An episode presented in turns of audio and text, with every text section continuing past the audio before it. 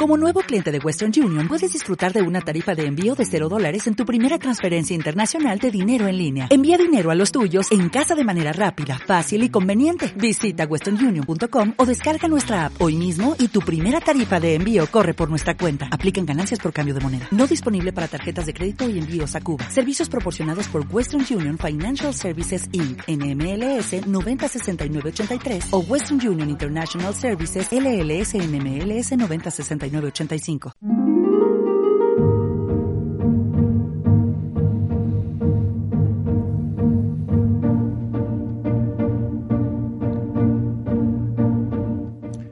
Buenos días, buenas tardes, buenas noches, bienvenidos al Disonante.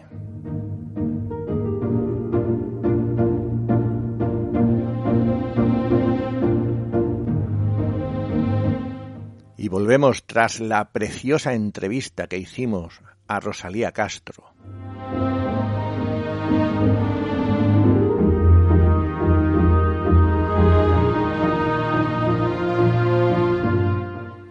Y la verdad que la persona que nos acompaña hoy es increíblemente maravillosa.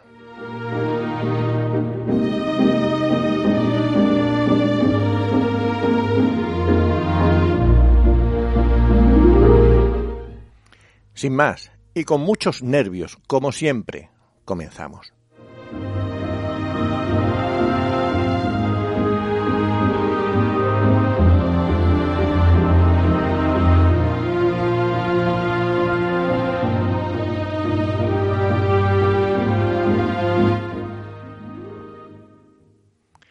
Pues sí, pues sí, pues sí. Como iba diciendo, después de Rosalía Castro, que fue una entrevista increíble, pues tenemos hoy a otra maravilla de mujer, y ya no solo como mujer, sino, sino por supuesto eh, como persona. Eh, sin más demora, voy a presentarla. Pedazo de actriz, creadora, dramaturga, directora, asesora en verso, pero sobre todo y ante todo, madre. Es una de las cabezas más creadoras del panorama nacional osada, atrevida, pues le da igual un drama que una comedia, algo versado o hasta la lírica. No tengo la suerte de conocerla personalmente, pero por sus fotos se destaca su, su belleza. Como persona, su currículum me ha puesto los vellos de punta. Hoy está conmigo Ana Santos Olmo. Ana, buenos días. Buenos días. ¿Qué tal? ¿Qué tal este martes por la mañana? Pues muy bien, mira, te diré que tengo una sonrisa puesta en la cara desde esta mañana que me levanté. Yo creo que tienes algo que ver. yo creo que, según me han dicho, eh, eres de sonrisa fácil, es decir, que siempre tienes esa sonrisa. Sí, es verdad, es verdad. Ana, no quiero asustarte, pero eh, te conozco más de lo que tú crees. Ya, eso me asusta. Eso te asusta, no. Eh, tranquila, que estarás, eh, que estarás conmigo. Y si te parece, eh, como la entrevista va a ser larguita, como todas las que hago, comenzamos. Pero antes de comenzar, con tu permiso, me gustaría mandar un recuerdo. Metido en la vorágine pandémica en la que nos hallamos, donde la presión y el estrés, y por supuesto esta maldita enfermedad nos va matando, quería recordar a todos los que se han ido por esta causa o por daños colaterales, por llamarlo de alguna manera, reflejados en, tres personas. Verónica Forqué, que nos dejó hace unos días eh, por suicidio, qué mal lo estaría pasando. Carlos Marín, que nos dejó en Manchester, dicen que por COVID. Y también por el que se fue en septiembre, por desgracia, que fue compañero tuyo, eh, Jordi mm, Rebellón. Vaya año. Aún así, vaya por todos ellos esta entrevista. ¿Te parece?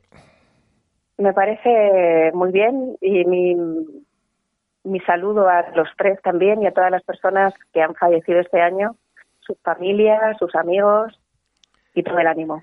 Venga, pues la primera en la frente. ¿Quién es Ana Santos Olmo? ¿Quién es Ana Santos Olmo? Pues a ver, Ana Santos Olmo es una persona muy reservada, muy introvertida, que, que tiene una pasión muy grande por el teatro y, va un poco en contra de mi forma de ser, pero es la manera como consigo expresarme. Muy bien, muy bien. Pero soy, soy, soy más cosas. creo, pero bueno, por ahí empezamos. Ana, con, eh, con todo esto de la pandemia, ¿cómo estás tú? ¿Cómo estás, eh, cómo está la familia? ¿Cómo están todos los tuyos de salud? Pues bueno, de momento estamos bien. Mi abuela está un poco más tocada, pero el resto aguantamos. Nos hemos ido librando del bicho. Supongo que en algún momento lo pillaremos porque por lo que parece lo vamos a terminar pillando todos, pero estamos bien, resistimos. Bien. Eh, creo que además de, del tema artístico tienes una otra titulación universitaria. Creo que es psicología, ¿cierto? Muy cierto. Yo soy doctora en psicología. Ala, ya no, ya no solo es que seas creadora, sino que también eres doctora. Eso es. Ana, cine, teatro o televisión. Teatro. Y, teatro. y además eres de las pocas personas que he entrevistado que de audiovisuales, de audiovisuales no tienes nada. Bueno, sí, tienes una cosita que después hablaremos. Una cosita muy pequeña. Sí, sí. teatro. Vale. Tienes una burrada de formación, pero déjame que me fije en, en dos cositas. Una, eh, una, porque uno de mis sueños es ser mimo, ser clown. ¿Cómo es la formación de, cómo es la formación de un clown? Pues fíjate que te diré que es bastante dura, te ríes bastante menos de lo que uno pensaría, porque hacer reír es muy complicado y la formación de clown requiere eh, un conocimiento propio de dónde está tu humor y dónde está tu sufrimiento y dónde está eh, tu expresividad ¿no? y tu conexión con los, con los demás, que a mí por lo menos me resultó eh, fuerte. Ajá, pues fíjate que mm, yo siempre he soñado, he soñado con ser mimo, pero con ser mimo, mimo de calle. Para ponerte un poco más difícil. Sí, eh, yo creo que eh, eh, tiene que ser duro, pero, pero, pero que una persona en 10 segundos se cruce con otra persona y sea capaz de, de hacerla sonreír, eso tiene que ser una maravilla una maravilla y, y, te diré que es más complicado de lo que a lo mejor la gente piensa. Sí, sí, sí. Y la segunda es que, aunque no me considero escritor y he escrito un libro, eh, ¿cómo es la formación en verso? Bueno, eh, a ver, la formación en verso yo la que he tenido ha sido como actriz. Eh, lo que pasa que mi maestra, que ha sido Carmelia Aramburu, que es una máquina, no se quedaba solo en cómo teníamos que vivir el verso los actores, sino que se metía también en cómo se escribe, en cómo eh, tiene que estar bien hecho un soneto. Y a mí me fascina todo ese mundo, porque yo escribo poesía desde muy pequeña. Eh, pues, pues déjame que te ponga un audio de una de las voces más bonitas que pueda haber en España. Hola Ana. Hola Carmelita. Bueno, ahora ya sabes quién soy. Sí, aquí Carmele. Recordando viejos tiempos, recordando nuestro paso por por la Academia del Verso, recordando nuestros don Juanes. Me vienen tantos momentos y, tantas buenas situaciones que cada vez que lo pienso se me esboza una sonrisa. Bueno, pues aprovecho para decirte que te echo de menos por los escenarios y que te quiero. Un besito enorme. ¿Cómo te quedas? Es que Carmele es mucha Carmele para mí. Es una amiga, una maestra, un modelo a seguir y una actriz como la copa de un pino. Yo estuve hablando el otro día con ella y, la, y, la, y la verdad es que me emborrachó, me emborrachó de amor, te lo juro. Y además eh, llevaba detrás de ella mucho tiempo porque, porque me sale, me sale como formadora de, muchos de los eh, de la gente que yo he entrevistado, pero eh, hasta el otro día no fui capaz de localizarla, así es que suerte para mí. Bueno, em, empecemos con, con anécdotas. ¿Has hecho el camino de Santiago? Sí. ¿Me cuentas cómo fue el momento mochila con Quique? Ay, madre mía. Madre mía, es que o sea, este, este, este Quique mío, o sea, nosotros hicimos un camino de Santiago muy divertido porque nos iba pasando de todo eh, nos salieron ampollas como a todos, eh, luego cogió un paquete de galletas y al ir a bajar sobre la mochila se tiró todas las migas encima y a mí me dio un ataque de risa. y él casi estaba enfadado porque a mí me dio esa risa.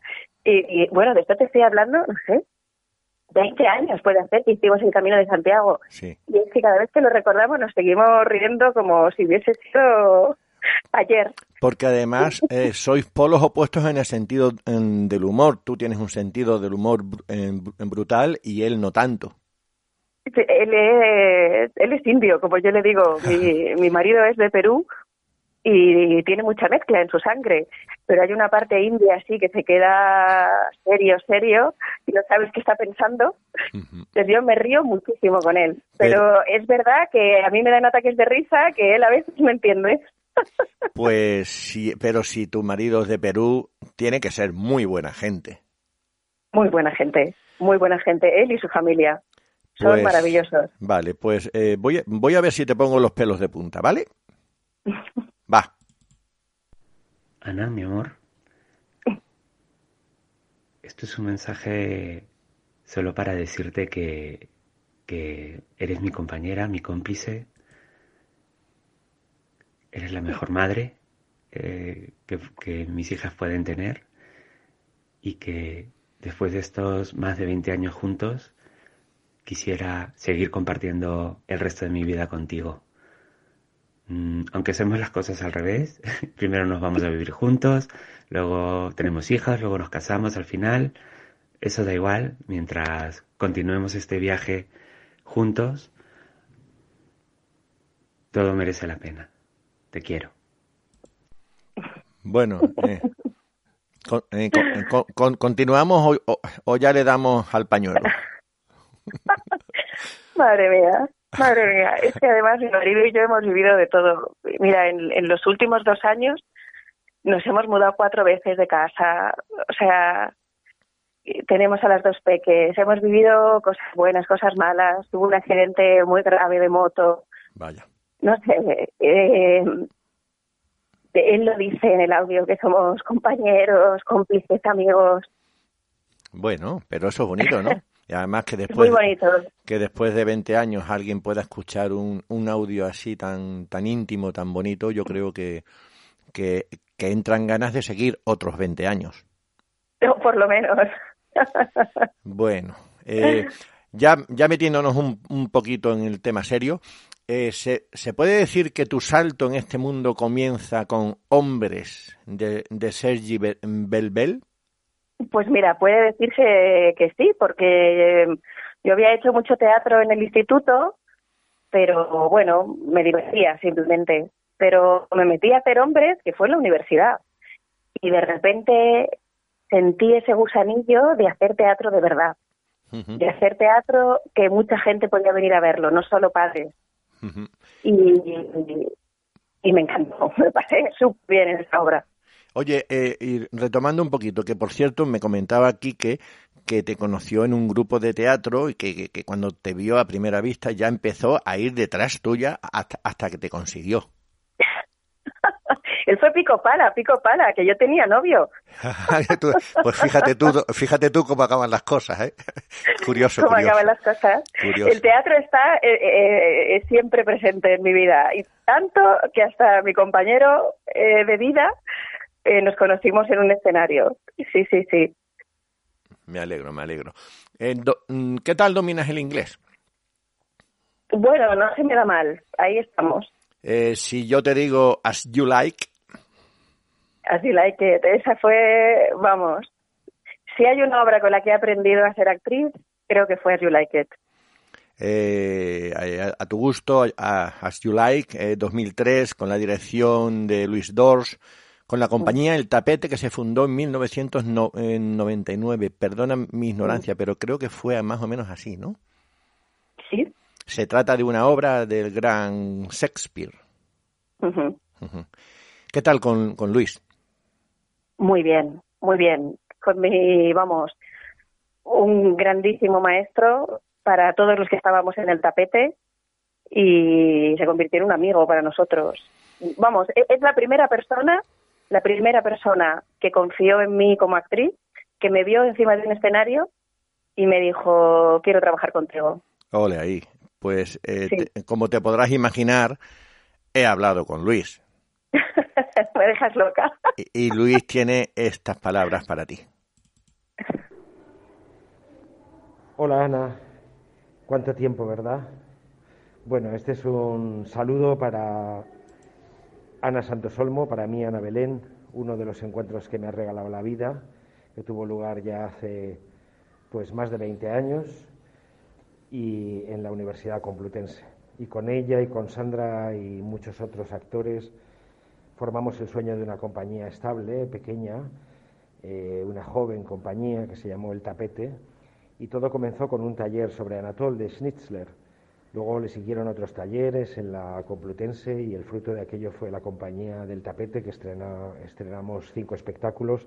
Seguramente el más querido de ella fue su Rosalinda Inolvidable de As You Like It, a tu gusto de Shakespeare, y otros muchos. ¿no? Espero que tu vida de mamá, Ana, sea tan fructífera y tan bonita como el resto de las facetas de tu vida profesional y artística. Un beso muy grande, hasta muy pronto. Ese es el, ese es el gran Luis. Es que no escuchaba su voz desde hace tanto tiempo. ¿Cómo se, gestiona, ¿Cómo se gestiona la emoción y las lágrimas? Pues a flor de piel, a flor de piel, porque Luis ha sido una persona muy importante, muy importante, y ha mencionado a Sandra, que para mí es mi amiga del alma.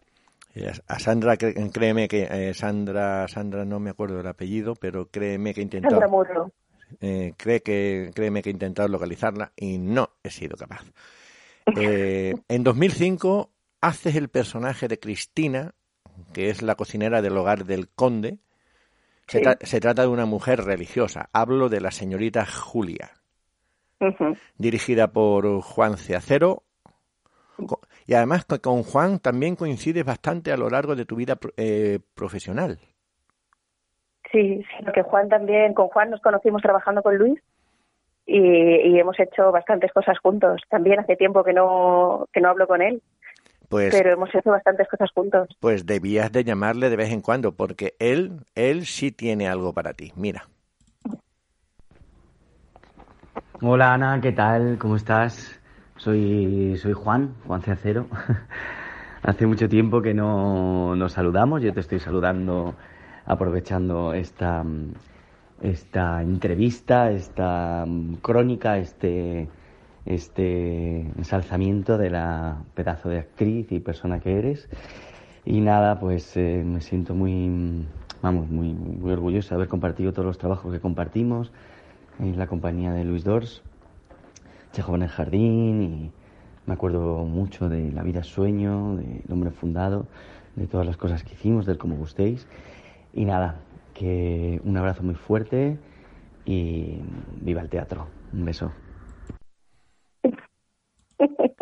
Otro. Es que es tan bonito, Juan. Otro más que se une a la lista de gente que te quiere recordar. Es que, Javier, de verdad, me estás dando un regalo que no, no te haces idea. Bueno, pues, pues espérate que solo, solo hemos hecho que empezar. Unos viajeros llegan a un jardín sin explicarse qué hace allí, qué hacen allí, y poco a poco empiezan a recordar. Hablo de Chekhov en el jardín, del 2006 con la dirección otra vez de Luis Dors y con gente maravillosa como Néstor Roldán, eh, eh, Juan Ceacero, que ya hemos hablado, Isabel Sánchez, Paloma Mozo. ¿Sí? Sí. ¿Por qué tanto Chekhov? Eh, y no solo tú, sino mucha gente, muchos artistas se basan en Chekhov. Pues mira, lo hacemos poco. Para lo maravilloso que es Chekhov, lo hacemos poco. Eh, mira, para mí Chekhov, a nivel personal, siento que le conozco. Chekhov era médico y, era artista. Y yo siempre me he sentido profundamente identificada con él porque yo soy psicóloga y soy artista. Y esto es algo que no es tan habitual. Entonces, en mi tesis doctoral hay un cuento de Chekhov. ¡Hala, qué bonito! Mi, tesis empieza con un cuento de Chekhov, porque él tenía que estar conmigo en ese momento. Ajá, qué guay, qué guay. Hace, por ponerte un ejemplo, ¿hace cuánto tiempo que no hablas con Paloma Mozo? Ya hace muchísimo. Ella se fue para México, creo que ahora está de vuelta Nada, un par de mensajes por Facebook, pero muy poco. Vale, pues entonces te, eh, te voy a dejar un mensaje de audio de Paloma Mozo.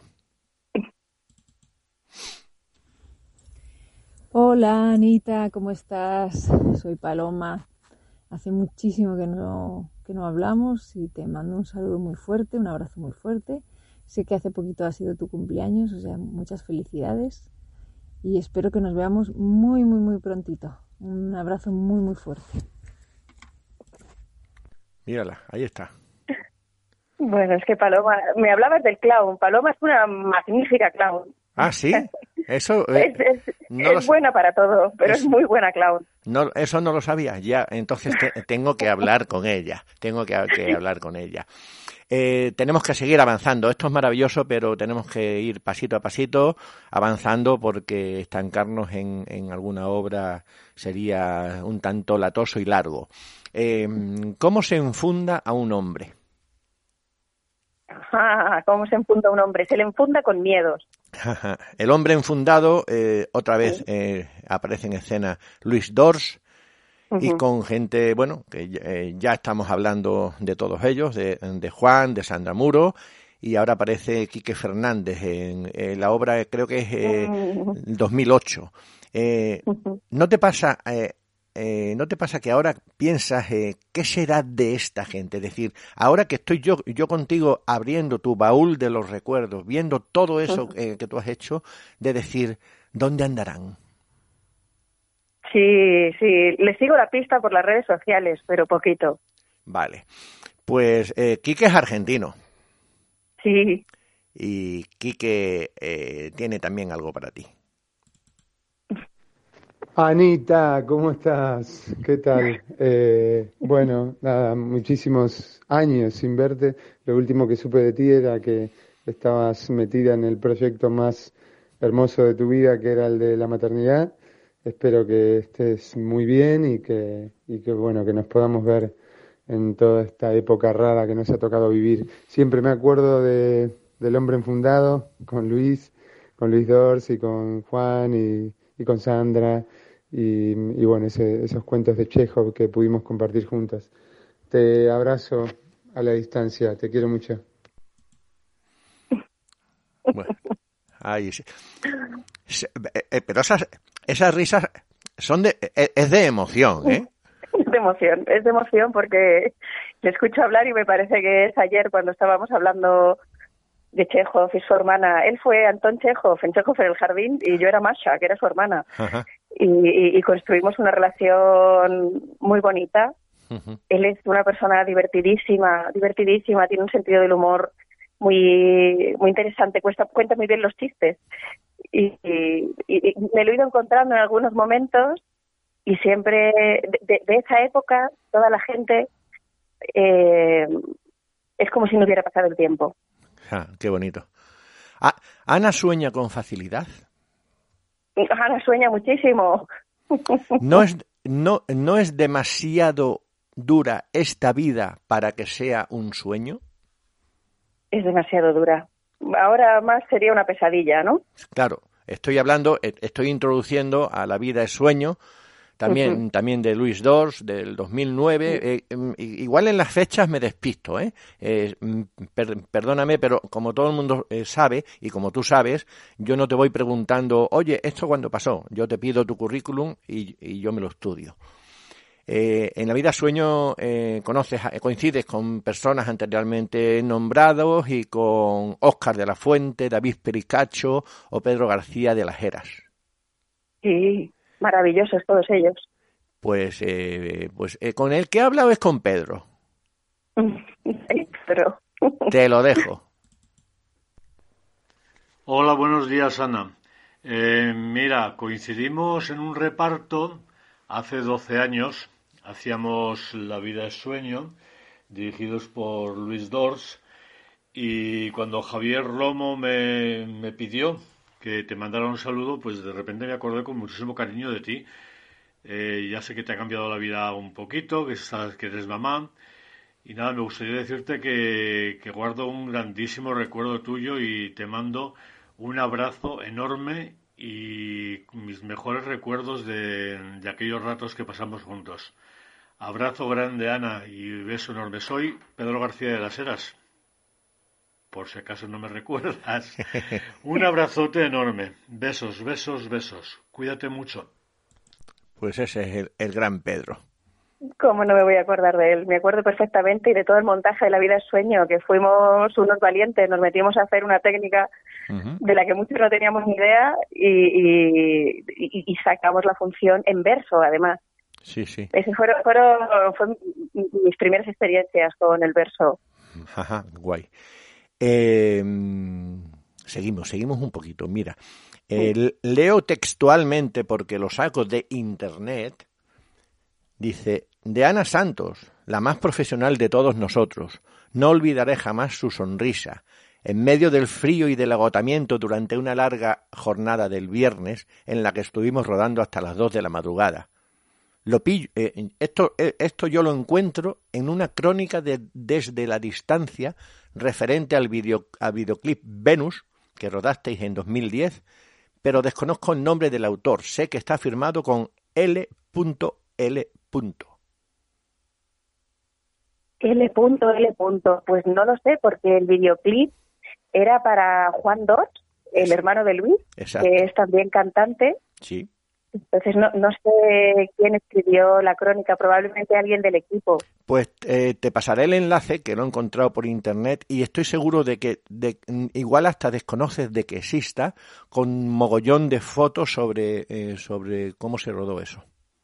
Pues pásamelo, por favor, porque no lo he visto. Sí, sí. Eh, eh, después cuando terminemos eh, te, lo, te lo mando por WhatsApp porque yo, yo, yo creo que, que, que, te gustará porque hay un montón de fotos y creo que, que el escrito que hace este hombre es digno, digno de ser leído. Es largo, pero yo solo saqué en el momento que, que hablan de ti. Bueno, en, en el 2000, 2009 y 2010 eres Inés de un don Juan en Alcalá, del, del, grandísimo Juan Polanco. Y aquí nos vendrá un poquito la tristeza, eh, la tristeza que ya lo hemos nombrado, eh, pero entiendo que, de, que, debemos de hacer un recuerdo al gran profesional que fue, que nos dejó Jordi en, en Rebellón. Eh, Ana, tristes, pero al menos tú has tenido la suerte de trabajar con Jordi yo he tenido la grandísima suerte de trabajar con Jordi y con Lolita Flores, que era Brígida en ese montaje. Sí, cierto. Y, eh, eran dos, dos máquinas, ¿no? Dos estrellas. Y yo estaba ahí con mi doña Inés. Sí. ¿Con qué te quedas eh, del recuerdo de, de Jordi? Con su generosidad conmigo, su paciencia, su generosidad conmigo. Wow.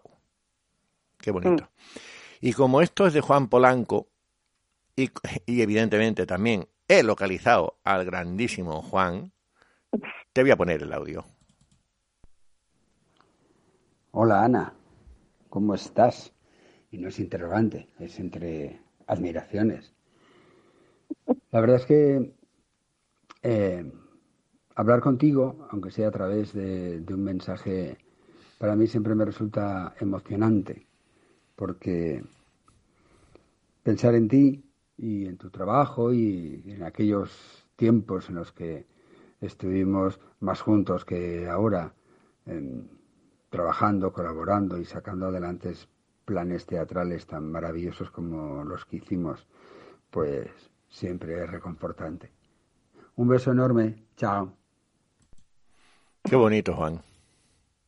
Muy bonito, Juan Polanco. Bueno, Juan Polanco y Carmela Aramburu, que les, les generé un ataque de ansiedad con este don Juan cuando me conocieron porque porque yo fui doña Inés después de un casting largo hicimos un taller casting y, y yo fui ahí pico pala pico pala para conseguir ser doña Inés en mi ciudad porque el don Juan en Alcalá es un evento muy importante sí. eh, eh, en mi casa uh -huh. Y, y, para mí ser doña Inés en Alcalá era, era la bomba. Jamás pensé que lo iba a conseguir. Me apunté al taller para aprender y porque me lo dijo mi madre.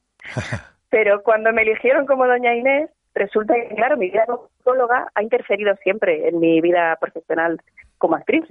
Y justo yo tenía un viaje a Israel eh, con un grupo de investigación con el que estaba trabajando en ese momento como psicóloga. Ah. Y claro, puse bastantes problemas al ayudante de dirección con, con, mis fechas. Y entonces vinieron Juan y Carmel a hablar conmigo para preguntarme que qué pasaba, por qué ponía tantos problemas con las fechas de ensayos. Y entonces recuerdo que, miré y les dije, recordad, me habéis elegido como doña Inés en un proceso de casting largo y me habéis conocido como actriz. Pero ahora os voy a revelar la verdad de, de, mi día a día. Y entonces ahí les confesé que era psicóloga, que tenía trabajo, y, bueno, me dijeron, bueno, esto lo sacamos adelante, pero se quedaron un poco asustados. Qué guay, y a Juan lo quiero muchísimo, muchísimo. O sea, eh, me parece una persona con una creatividad extraordinaria y también es una de, las personas que yo siento que en mi vida han apostado por mí. Ajá, qué guay, qué guay. Oye, ¿qué es o qué representa eh, para ti el nombre de Catum Teatro? Bueno, Catum Teatro, Didier Otaola, eh, mi corazón derecho.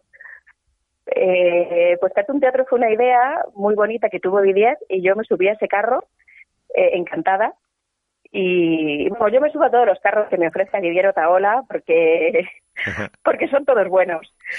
Y, y, ahí hicimos una cantidad de locuras sin un duro y sacamos un montón de cosas adelante que, que, miro para atrás y digo, eh, nuestros días tenían 40 horas.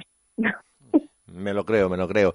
Eh, Didier, desde aquí un abrazo. Sé que estás hasta arriba de faena y que, no, y que no me has podido atender, pero bueno, eh, al menos el, el, recuerdo y el nombrarte por aquí, porque debes de ser nombrado si se entrevista a Ana Santos Olmo y que al menos si tienes trabajo que sea por eso eh, lo que te ocupe el tiempo. Em, seguimos, seguimos y ya vamos por el año 2011, que parece que no, pero, pero vamos avanzando. Los empeños de una casa, que más bien parece una trifulca amorosa en una obra que en sí pertenece a un curso impartido, si no me equivoco. ¿Puede ser? Los empeños de una casa, eh, después de este curso casting que te digo de Don Juan en Alcalá, pues surgió esta posibilidad de hacer un, pues como una escuela permanente de verso. Y, y de esa escuela permanente de verso, pues salía, salió esta función de los empeños de una casa que trabajamos dentro del Festival de Teatro Clásico de Alcalá, nos fuimos al Magro.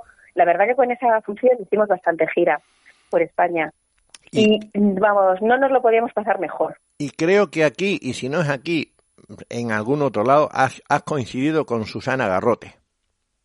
Ahí, ahí, ahí, en los empeños de una casa coincidimos. La verdad teníamos el mismo personaje. Nos íbamos turnando. Pues mira, eh, mira que te dice Susana. Ana Santos Olmo es es una actriz como la copa un pino. Es una persona que ama su profesión, que, se dedica a ella con, mucho amor y muchísimo respeto. Y sobre todo es una compañera fantástica. Y solo puedo decir que, ha sido un placer, que fue un placer poder eh, trabajar con ella ¿no? y compartir, compartir esos momentos. Y que ojalá, ojalá la vida nos vuelva a unir y volvamos a trabajar juntas. Porque son oportunidades de, compañeros que nunca, nunca se olvida. Así que un besazo para Ana.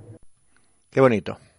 Qué bonito. Vamos, otro para ella gigante, porque Susana es una persona tan fácil de estar con ella y no sé, me aprendimos mucho juntas de nuestra Leonor.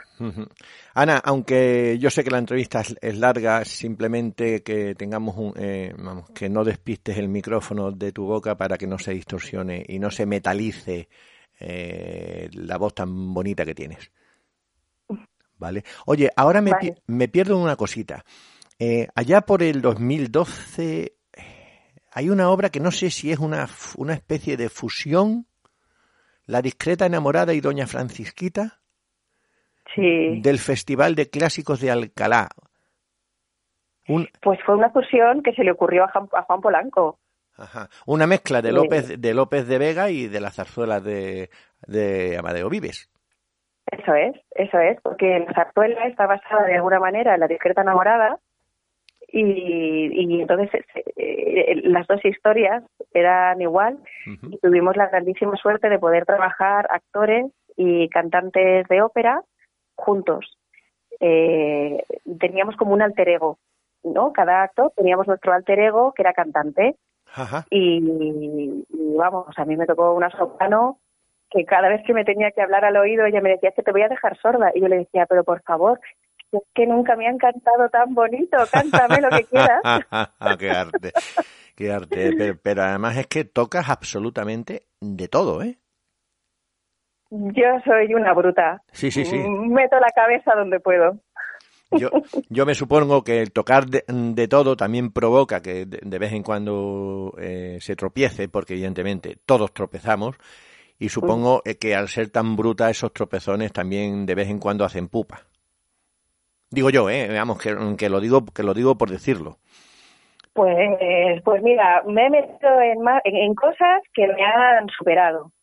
Y es verdad que a nivel personal, emocional, lo he pasado muy mal. A eso me refiero. Pero, pero yo no, no me escondo. No, no, no, evidentemente. O sea, y, y, si no tengo que dormir, no duermo y hago el trabajo. Y, mi sensación es que al igual el resto no se daba cuenta de lo mal que lo estaba pasando. Ana, yo soy de las personas de que prefiero hacer una, eh, una cosa a pensar qué hubiera pasado si lo hubiera hecho. Eso es. Yo creo que es eso. Eh, oye, ¿por, qué el teatro clásico tiene tanto tirón? Me explico. Ahora tenemos unas, unas Smart, Smart TVs de maravilla y yo creo que será muy poquita gente la que vea películas en blanco y negro. No sé si me entiendes la comparación. Sí, que cómo no, algo tan antiguo puede seguir presente. Claro, bueno, lo primero yo creo que porque tenemos unos actores, unos autores eh, muy buenos, todo nuestro siglo de oro ha sido maravilloso y las obras han envejecido bien. Y luego que de lo que se habla, que al final es del amor, del desamor, de las pasiones, de la envidia, de la venganza, son emociones que siguen representándonos. Entonces, es posible que haya cosas con las que no nos sintamos tan identificados, ¿no? Unas peleas entre personajes que quizás ahora eh, nos pillan un poco más lejos, pero lo que es en sí el mensaje que nos transmiten, eh, pues sigue vigente. Ajá.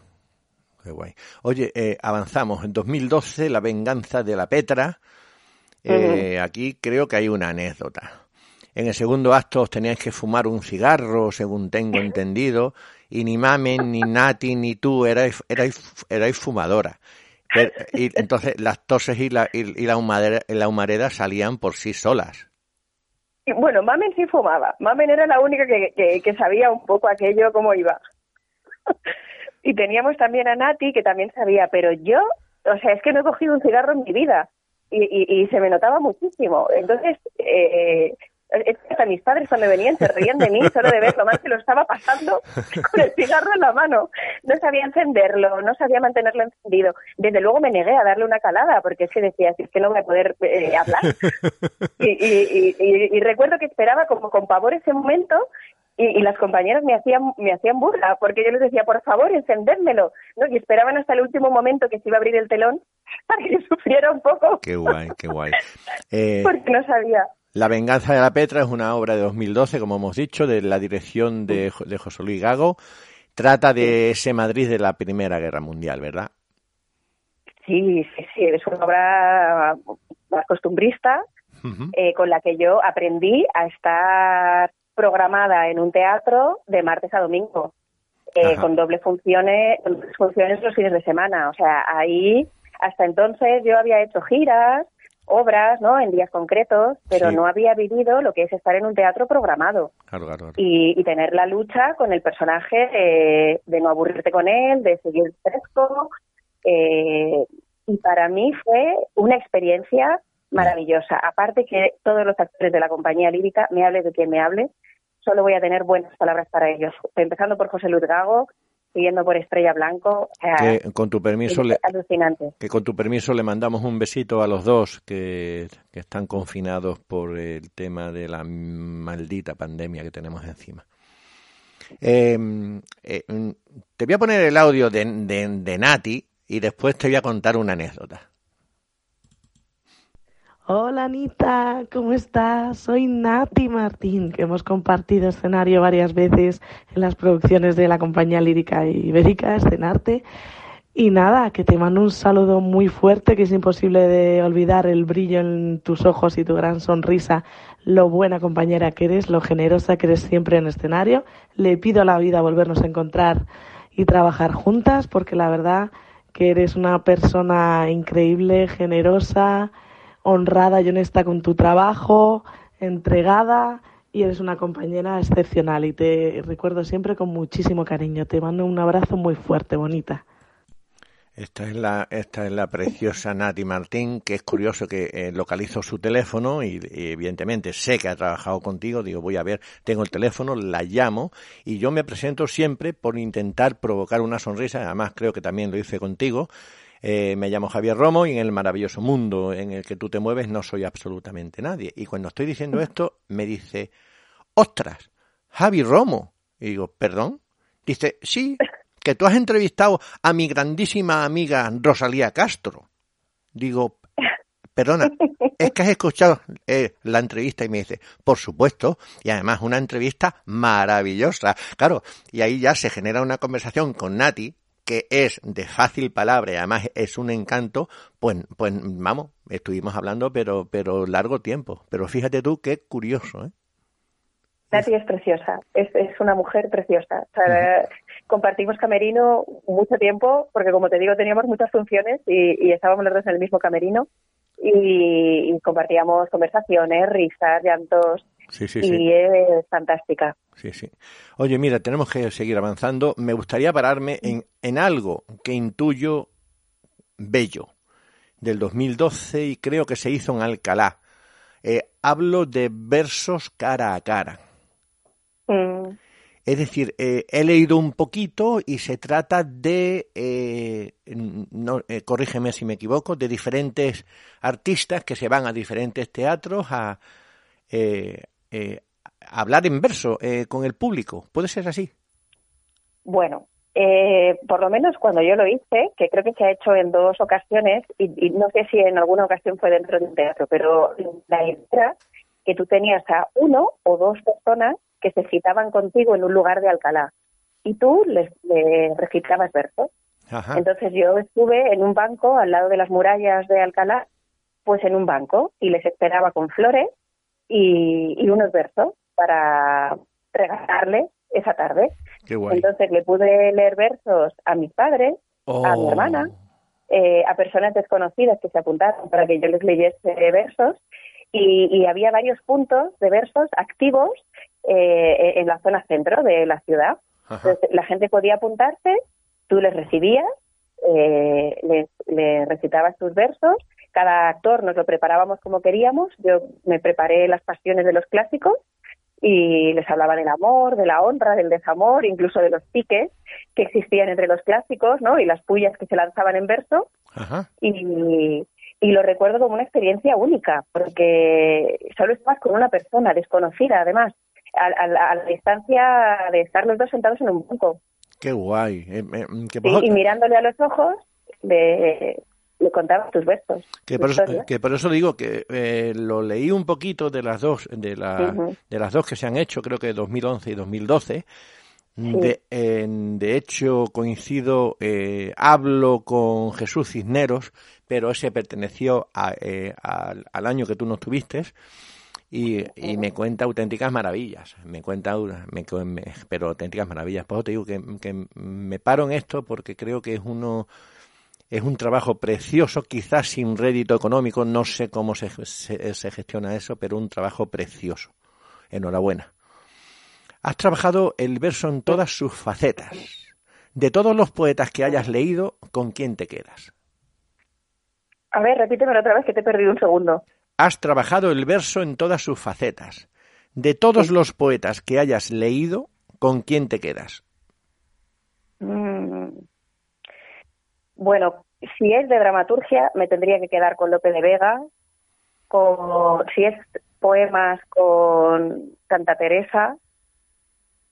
Y si son poemas más actuales, con Miguel Hernández, Pablo Neruda, Miguel Hernández, también un, un poco... Te pierdo un poquito, eh, Ana, te pierdo un poquito. Sí, eh, ha, habido un momentito que en unos segundos que, en que te he perdido, pero seguro que, en que, te, que te vuelvo a recuperar. Me, ha pasado a mí también antes contigo. Que, nada, te decía que me encanta Miguel Hernández, eh, Lorca, es que son muchos. Claro, es que, es que son demasiados. yo, sin embargo, yo, sin embargo, y me dirás, bueno, pero eso, eso es lo clásico. Yo tiro por, por Gustavo Adolfo Becker. Siempre, bueno, siempre me, ese con Becker acierta seguro. Claro, es que a, mí siempre me gustó y siempre y quizás ahora el libro que tengo escrito pues sea sea e, evidentemente sin querer compararme con, con, con el maestro sea un poquito basado en, en temas cortos como él hizo. Oye, con tu permiso voy a dar, voy a meter una cuña de publicidad a una, a una amiga que tengo por Madrid que tiene una tienda preciosa, tienda virtual. Yo aconsejo que, que escuchen esta preciosa cuña. Si quieres personalizar tus outfits, Zen Art Madrid es la solución. Mochilas, zapatillas, sombreros, bolsos, bandoleras. Todos estos productos y más pueden convertirse en únicos y personales. Los productos Zen Art son responsables con el medio ambiente al estar pintados a mano con rotuladores y pinturas acrílicas no tóxicas. Llama al 667 73 19 43 y pregunta por Esther o entra en www.zen-medioart-mediomadrid.com para ver muchas más posibilidades. Zen Art, moda, arte, personalización y solidaridad con el medio ambiente. Pues ese es el, el anuncio que me ha grabado mi, mi amigo Enricard Martí. Eh, Ricard, te mando un saludo, que nunca lo hago y siempre hemos trabajado a piñón juntos. Eh, Ana, ¿sigues por ahí? Estoy aquí, estoy aquí. ¿Emocionada? Muy emocionada y muy, muy contenta. Y, y, y, tú me decías, y estamos a mitad del programa, ¿eh? Y tú me decías, Javi, si, si yo no genero contenido.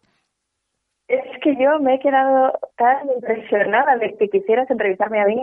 no pues sé, o sea, siento que no he hecho nada para lo que para lo que hace otra gente. Eh, pues eh, eh, lo que me gana tuyo es tu es tu humildad, pero sí que has hecho mucho. En 2012 trabajas el verso en sueño de una orquesta de verano de manos de Rafael Boeta, donde tu trabajo real es asesora en verso. ¿En qué consiste eso? Bueno, en la asesoría de verso lo que consiste es en ayudar a los actores a, respetando alguna norma que tiene el verso, eh, poder decirlo haciendo lo suyo y viviéndolo y que no suene mecánico o, como si solamente fuesen palabras que tienen ritmo. Entonces se trata de conseguir llegar al significado del verso, de las palabras están escritas tan bonitas, ¿no? Pues llegar un buen significado. Sí. Y en un poco en organizarte para que se respeten algunas normas básicas que tiene el verso. Vale, eh, si me he traído a toda esta gente para que te salude, al gran Rafa, Rafa Boeta, también me lo he traído. Ay, Rafa. Hola, Ana. Soy Rafa Boeta del concierto de una orquesta de verano. ¿Te acuerdas de mí? Compartimos muchas horas juntos y, bueno, pues no sé, colaboraste inestimablemente con, con, la asesoría de verso, porque allí trabajamos juntos todo lo que tiene que ver con, con el verso, la puesta en escena, el verso clásico, pero traído a lo moderno. Y tuvimos, tuvimos un momento de, de de mucho disfrute, mucho trabajo en común, ¿verdad? Pues, pues a, a ver si nos vemos prontito y volvemos a compartir café, versos y tertulia sobre el teatro, que es una pasión que nos une. Un besito, Ana. Qué grande el tío. Es que Rafa es, genial. Mira, yo eh, eh, estuve haciendo una adaptación de una obra de López de Vega y quería meter yo un soneto mío estas cosas que se le meten a uno. Sí, sí. Y entonces le pedí ayuda a Rafa y le dije, Rafa, quiero hacer un soneto, pero no quiero hacerlo mal. Y, entonces me recuerdo en una cafetería que yo le llevaba mis bocetos de soneto y él me los tiraba por tierra y yo le decía, no, no, pero escucha, escucha cómo lo digo. Y me decía, claro, pero es que es que cambia mucho, pero yo te estoy corrigiendo lo que está escrito. Digo, no, no, pero escucha, escucha como yo quiero que suene. Oye, eh, hay es, un, grande, Rafa. Hay una comedia desternillante, así lo leo, eh, que viene mi marido, 2013, eh, con la dirección de José Luis Gago, eh, Madrid de los principios, eh, de principios del siglo XX, dentro de una familia trabajadora de la época, que ve truncada la mediocridad, mediocridad y monotonía de su vida cotidiana con la llegada de una carta donde se les comunica que pueden ser beneficiarios de una gran herencia me supongo que totalmente desternillante. Totalmente, totalmente. Como todas las de esa época que se hacían de comedia para ir a reírse, ¿no? Y, comedia de confusión, de personajes que entran y salen, eh, ¿no? De situaciones imposibles. Muy divertido, muy divertido. Además, José Luis Gago tiene un control del ritmo de la comedia buenísimo. eh, Ana, ¿se sueña mejor en invierno o en verano? Se sueña mejor en verano. Sueños de una noche de 15 veranos, también desde 2013, eh, y con el director que, que tiene.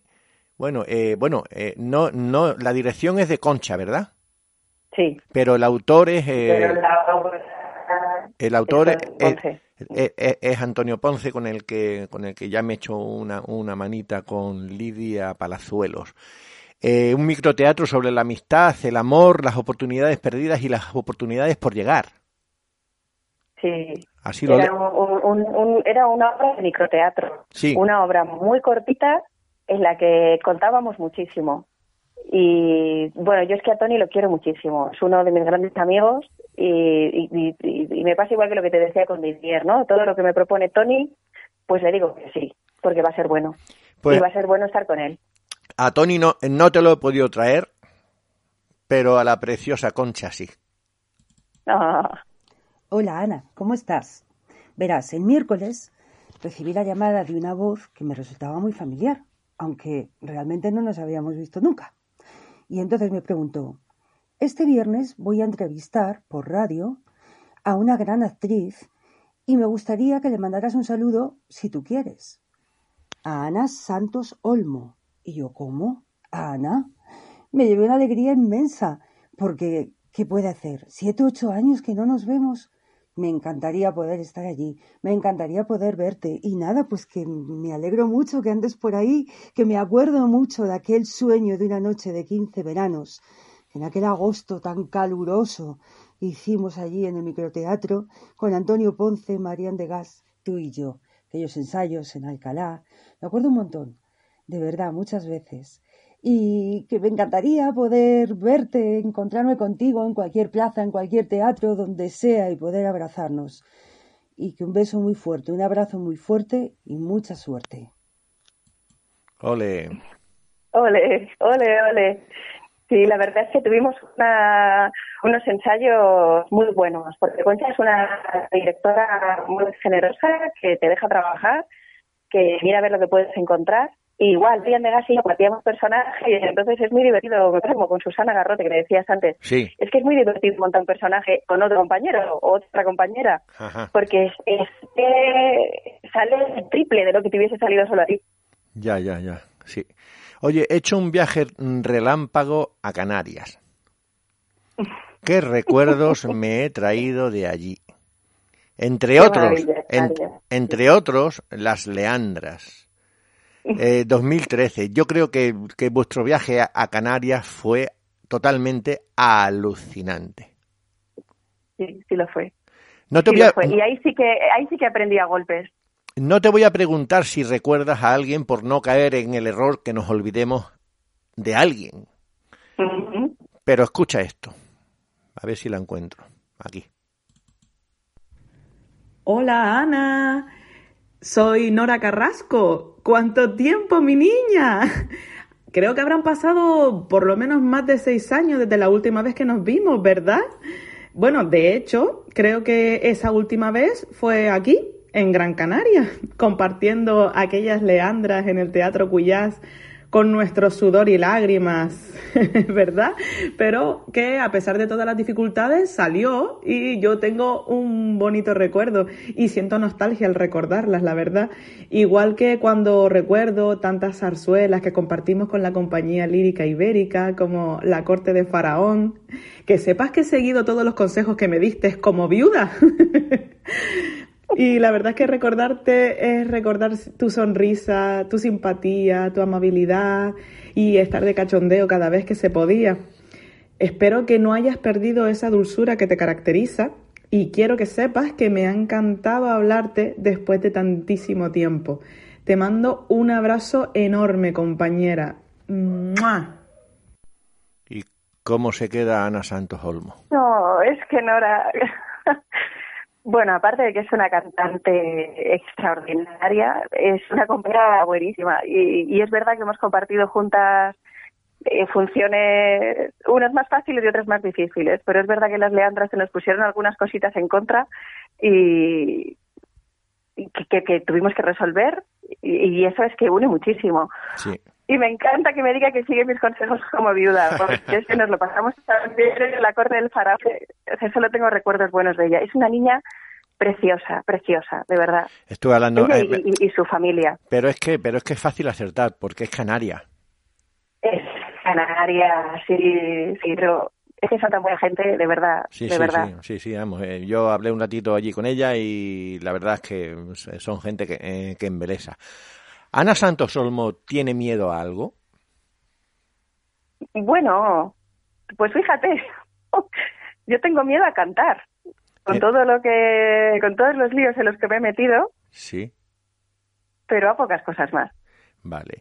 Te lo digo porque te es que te atreves hasta con zarzuela. No sé a qué nivel. Eh, en- entre otras tienes La Revoltosa.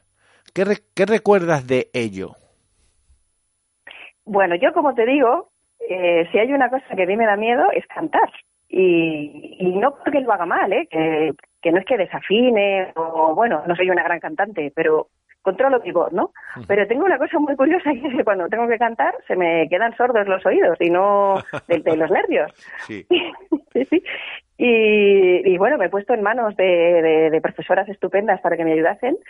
Y ya lo siguiente fue que, que me dijo José Luis Gago que si quería participar en una zarzuela y yo le dije que sí. Y me dio personajes que cantaban y dije que sí. Bueno, Yo me lanzo a todo. a todo, a todo. Oye, eh, si te digo Arnaldo Mario, Oh, Marito. Mario, Marito es, es un amor. Es un amigo. te pierdo por segundos. Eh, Está lo de- ¿Me, me te- escuchas? Te pierdo por segundos. Se, eh, se- se te entiende, pero, eh, pero, pero te pierdo un poquito. Jolín. A ver ahora. Ahora mejor, Sí. ahora mejor. Pues eh, a, eh, a Mario, como lo llamáis vosotros, Mm. lo he localizado en Buenos Aires. Oh, es- Escucha, escucha. Hola, buenos días, Ana. Este mensaje es para vos desde Buenos Aires. Qué gusto reencontrarnos, aunque sea a través de esta radio. Mi recuerdo para ti desde la revoltosa y la casa de la cupletista es, es de lo mejor. Eres tan dulce, tan agradable, tan buena persona. Te quiero mucho, amiga. Hasta pronto. Seguramente en marzo nos veremos. Adiós. Me da la impresión de que, eh, de que Mario sí te quiere. oh, y yo a él. Eh, y, Muchísimo. y alguien está llorando. Te Es dije, que Mario es, es Te- esa persona. te dije que cogieras pañuelo y botella de agua, ¿eh? Te avisé. Sí. Te avisé, Sí. te avisé. Eh, Mario, ya te digo, yo he hablado un poquito eh, con él, eh, lo he localizado en Buenos Aires porque él vive en Buenos Aires, creo que viene una vez al año aquí a España eh, a, a trabajar, a trabajar, vamos, no, no sé si a trabajar o también de vacaciones, pero me ha parecido un tío encantador, pero mm, es que me pasa eso, que es argentino y, y un, arge- y- y un argentino nunca es malo.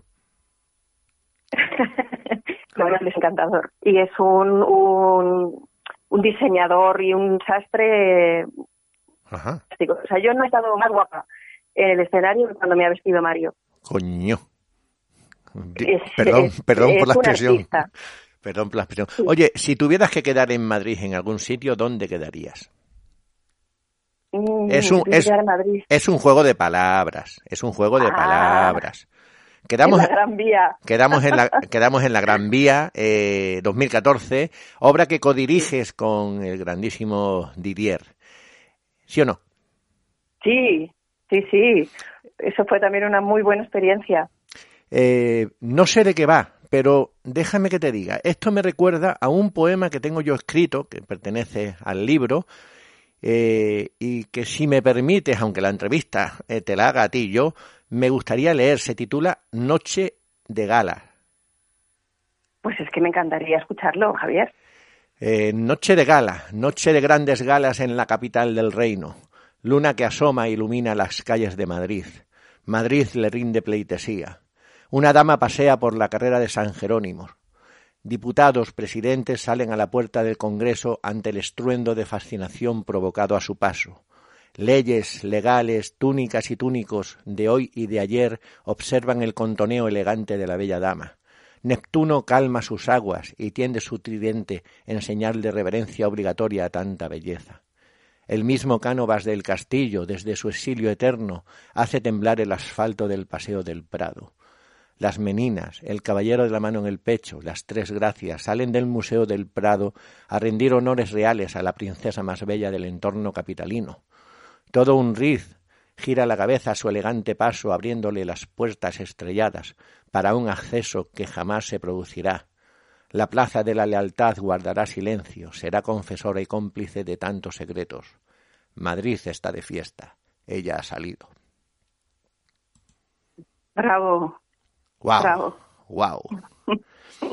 Eh, es que es curioso, pero lo de el, la obra mm, me recordaba esto. Digo, pues, pues voy a tener la oportunidad de leerlo, que nace de la mayor tontería que, mm, que ya contaré en otro momento.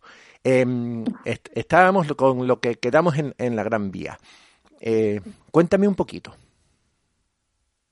Bueno, pues quedamos en la Gran Vía. Fue una propuesta de Ramón Criado que nos propuso esto y una obra de, de, teatro también con mezcla de lírica que era Gracias al Sol.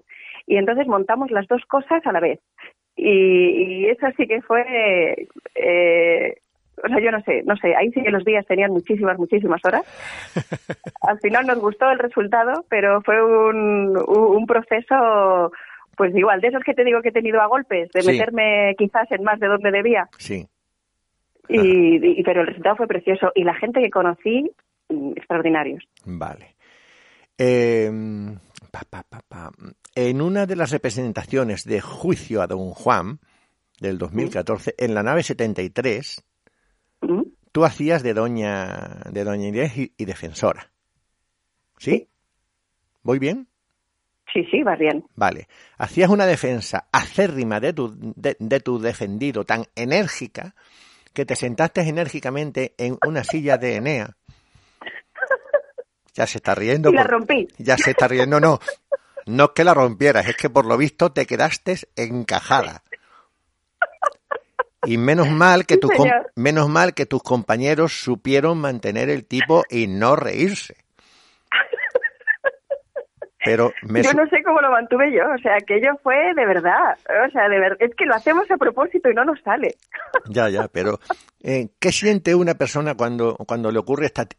Me supongo que a lo largo de, de tu vida profesional pasarán miles de historias así, pero cuando te ocurre algo así, ¿qué piensas? Pues mira, la verdad que yo en ese momento ni me agobié. Hombre, pensé, Dios, ¿por qué me tiene que pasar a mí? Pero, pero es que tenía tanta complicidad con los compañeros que, que, que les lancé una mirada desesperada y enseguida vinieron a por mí. Y, y además te diré, te diré que yo en esa función ya estaba embarazada. O sea, me Ostras. clavé en una silla. No lo sabía yo todavía, pero ya estaba embarazada. Qué guay. Pero sí, sí, eso me pasó, eso me pasó. Tengo, tengo un audio de Adolfo, Adolfo Pastor, Ay, Adolfo. al cual, a, a cual le quiero mandar un saludo tanto a él como, como a Mamen, eh, Sí. porque son, vuelven a ser, vamos, son otras víctimas eh, del COVID y están los dos, eh, bueno, el que está, el que está confinado en su habitación es, es Adolfo. Eh, pero te pongo el audio, ¿vale? Hola Ana, soy Adolfo Pastor, tu suegro y padre por partida doble. Te mando muchos besitos, aunque hace mucho tiempo que no nos vemos, sabes que te sigo teniendo en mi corazón. Un beso muy grande, pedazo de artista, que te queremos. ¡Muas! Ole ahí. Qué grande, Ole, qué grande, qué grande. Es que eh, tú no sabes, o sea, de verdad, lo que me pasa a mí con la gente de la compañía lírica ibérica, pues eso, es que hemos sido padres, suegros, hijas, de todo, en todas las funciones y, y ya no sabemos ni cómo llamarnos, Ajá. Bueno. pero estamos en el corazón siempre, sí. Oye, eh, lo de el bombín, el bombón y la bombona, viniendo, viniendo de Antonio Ponce, me suena a una brutal comedia. Brutal, sí. E- Era una comedia mezclada con drama. Ah, ¿sí? Que, que- sí, sí, sí, sí. Era una historia muy auténtica, muy, bueno, un poco dramática, mezclada con una parte trepidante de comedia. Y eso Tony lo maneja muy bien. Esos cambios, es, es, es muy interesante trabajar esas cosas con él como dramaturgo y como director, porque esta sí que la dirigía él. Era actor, eh, autor y director. Coño. Juro, no, no, pero es que Tony Ponce es, es, es mucho Tony. Es mucho Tony. Y escenógrafo. O sea, es que era su obra. Sí, sí. Su obra. Eh, y, y- y fue una maravilla. ¿Quién es Adela y quién es Federico? Ay, que te he pillado la casa de la cupletista 2014. Sí. La casa de la cupletista es, es, es nuestro hogar. Eh, pero, Y siempre que volvemos a él es así. ¿es, ¿es una obra tuya? Bueno, es una obra mía con bastantes textos míos. También tiene textos de estrella. Y, y, y lo montamos un poco sobre la marcha, con lo que también tiene bastantes ideas de Didier. Ah, sí. Eh, estrella que hace, si no me equivoco, y si me equivoco, corrígeme, de Frivolina, la bella cupletista, vive en el teatro que fue testigo de sus grandes éxitos, de sus mejores años. Allí entre recuerdos, armarios repletos de vestidos, cartas de sus amantes y el eco de los últimos aplausos sigue esperando a su público que no llega. ¿Sí? Sí. Pues, po- pues por ahí también hay un tal Joan Salas. Ay, Joan. Y Joan Salas te, eh, te- te manda un saludo un tanto especial. Escucha.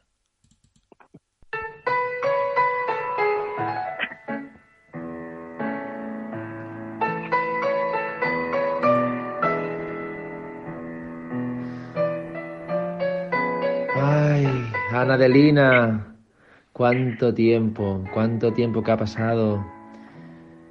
Te echo de menos, tu Federico, siempre en silencio, pero ya no podía ser.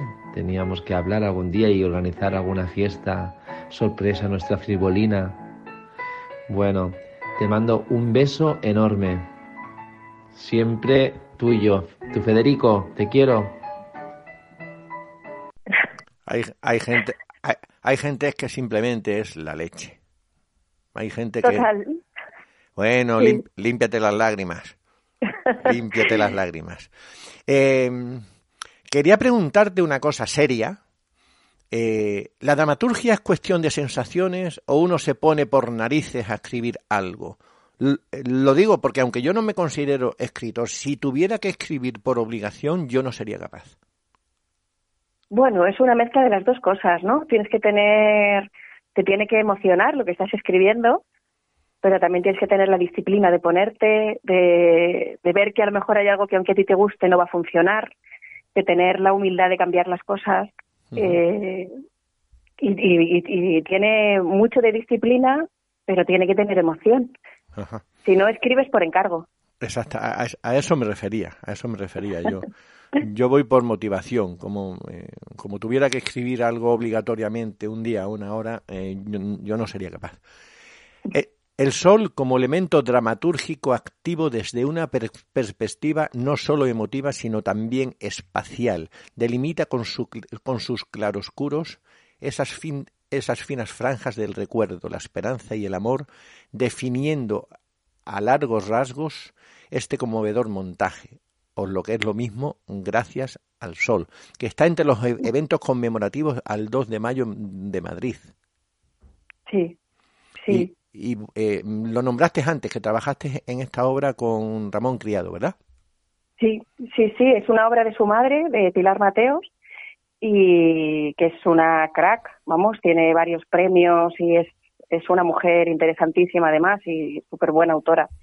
Y, y bueno, nos lanzamos ahí a hacer esta obra que conjugaba, como te decía, eh, una parte teatral con una parte lírica. Sí. Sí, y bueno, y se desarrollaba en una cárcel, o sea, teníamos ahí una serie de cuestiones eh, que centraban mucho el sitio en el que estábamos, con el sol como protagonista. Qué guay. Y el, no, el sol, las historias, y fue, fue una experiencia muy bonita, muy bonita. Qué guay. Eh, eh, Ana, eh, te, lo dije antes, te lo digo ahora y, te lo diré siempre. Me encanta la capacidad de creación que tienes de la ilustre fregona y del huésped del sevillano, nace la fregona del sevillano allá por 2015. Desconozco qué tipo de obra pueda ser, aunque tiro por apostar que es algo lírico y no sé si cómico. sí, sí, claro, claro. Efectivamente, pues viene un poco igual que Doña Francisquita, ¿no? Y la discreta enamorada, pues igual, esa similitud un poco entre algunas obras líricas o de zarzuela con los clásicos. Y, y entonces hicimos esta, esta locura. Sí, sí, porque, pero, pero, es decir, ¿a quién se, a quién se le ocurre? Voy a utilizar la expresión completa y me da igual. ¿A quién coño se le ocurre mezclar una obra con la otra? Es decir, ¿quién, quién dice, oye, que esto puede compaginar? bueno, pues surge muchas conversaciones, de leer muchas cosas y, luego ya te decía que Didier tiene una cabeza eh, pues que pues que no para. Y, entonces hablábamos mucho, teníamos eso, compartíamos muchas ideas y estábamos en procesos eh, que, nos apetecía mucho experimentar y hacer cosas que nos hubieran hecho. Eh, o bueno, por lo menos cosas que nos apeteciese a nosotros, ¿no? Y, y cambiar un poco, ¿no? De cuestiones más clásicas, pues lanzarnos a hacer algo un poco más, más novedoso. y, entonces nos, nos iban saliendo esta serie de ideas. Qué guay. Oye, ¿cómo es trabajar con un tenor como Facundo Muñoz? Pues estupendo. O sea, trabajar con los tenores y con las sopranos, o sea, es que me parecen de otro mundo. Y, y es maravilloso. Yo ya te digo que, o sea, en una función en la que hay música y hay cantantes en directo, eh, desde luego para mí era un disfrute solo verles ensayar. o sea, yo me iba a los ensayos aunque no me tocara a mí. he, dicho el ejemplo de Facundo porque, porque he hablado con Facundo y me ha mandado un audio para ti, te lo pongo. Hola Javier. Bueno, me presento, mi nombre es Facundo Muñoz y eh, soy tenor y aprovecho este pequeño espacio que me cedes para saludar a Ana Santos Olmo, con quien he tenido el placer de coincidir en, en una fusión o en una, una, obra que era la excusa para fusionar eh, la obra de teatro La humilde fregona con El huésped del sevillano, que es la zarzuela basada en esa obra de Cervantes. Y esta obra se llamaba eh, la fregona del sevillano. Y la verdad que había sido una, una muy, muy, muy bonita experiencia con gente como Ruterán, como eh, eh, mi querido Barona, Carlos Barona, con el cual he compartido, con Didier Otaola, que fue quien me invitó a hacer el proyecto, pero, pero nada, quería eh, aprovechar y saludar a Ana, que me ha quedado un gratísimo recuerdo, que también iba con su, con su criatura de poquito tiempo y compartíamos ensayos y, aquella apuesta que fue muy dinámica y muy, muy llena de cariño. Así que Ana, te mando un, un beso grandote. Espero que pronto podamos volver a, a coincidir y a crear juntos. Javier, te agradezco mucho el espacio y te mando un fuerte abrazo. Ole. es verdad, yo iba a los ensayos con mi hija en el portabebés. sí, sí, porque estaba yo de, vamos, de baja de maternidad y me escapaba, me escapaba al teatro. A veces me escapaba sin ella, pero no funcionaba tan bien, así que me la llevaba. Qué guay. Em, a ver, a ver, ¿dónde estoy? Estoy ahora, ahora sí, ahora toca hablar un poquito de Viaje al Parnaso de Talent Show. Un, clásico de Cervantes llevado a la actualidad, donde los finalistas son Lope de Vega, Calderón y Tirso de Molina. De estos tres, ¿quién, quién ganaría cualquier concurso? Ostras, es que son muy grandes. Sí, sí, pero, pero, pero vosotros los habéis puesto ahí eh, como finalistas. Entonces yo te pregunto, ¿quién ganaría? Para ti, ¿quién ganaría? Uf, vamos a decir Calderón. Calderón, ajá. Y, de, y bueno, ¿y de qué va? De qué va? Eh, bueno, yo me supongo que será eh, lo que hemos dicho. Un, clásico llevado a lo que es la televisión. Además es que tengo que preguntártelo. ¿No crees que la televisión actual está desvirtuando esta sociedad, para mí, enferma? Pues mira, eh, la función va un poco de eso, ¿no? De cómo podríamos hacer que unos autores tan extraordinarios se rebajasen a, a, por caché, ¿no? O por sobrevivir o por volver a estar otra vez en la cresta de la ola, a entrar en un talent show, a, un, a un programa, a un reality. Claro. Y hacerles hacer pruebas, ¿no? Y algunas más ridículas que otras, ¿no? Sí, sí. Y, y, y ponerles un poco en esa tesitura conservantes como presentador del programa.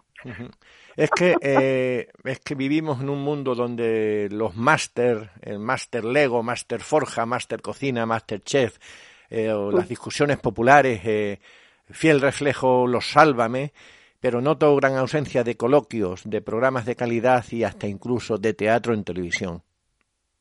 Totalmente, totalmente. Debe ser que no vende, no lo sé.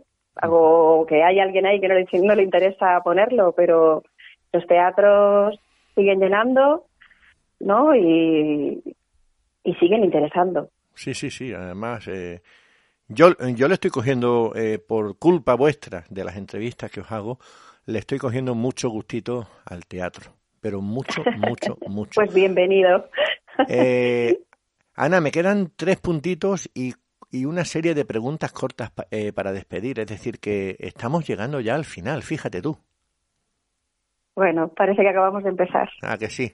Muchas Se- gracias, ¿eh? de verdad. ¿Se puede decir que La cárcel azul es una de tus mejores obras y además creo que la última?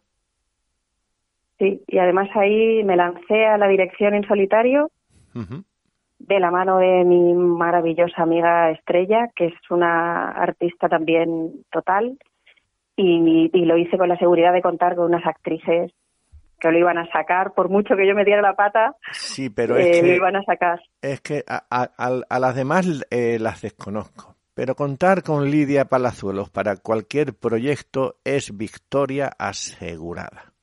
Hombre, es que ella fue la primera que elegí. en cuanto leí la función, le dije a Estrella, pues a mí me gustaría hablar con Lidia Palazuelo. Pues a Lidia Palazuelos tuve la gran suerte de entrevistarla.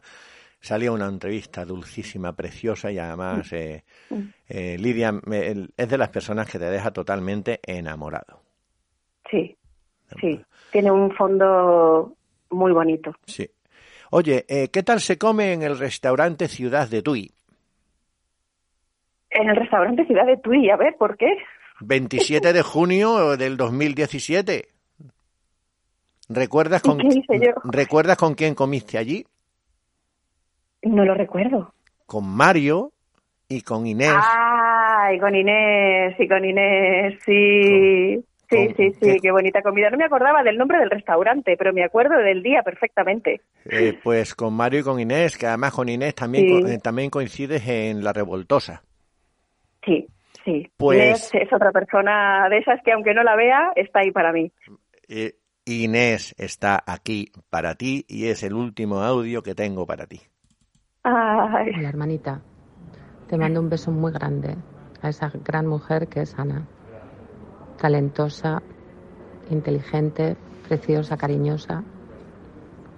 Una gran compañera. Un beso muy grande. Ole ahí. Ay, mi hermanita. Sí, es que nos preguntaron una vez si éramos hermanas. Es, eh, me, lo, me, me lo comentó ella, me dice, yo la llamo, eh, Sí. eh, eh, la, la llamo hermanita porque nos confunden.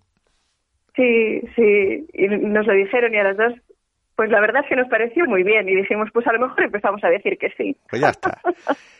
Oye, eh, ya dando, eh, eh, abriendo la puerta para, para que esta termina, eh, para que esta entrevista vaya terminando.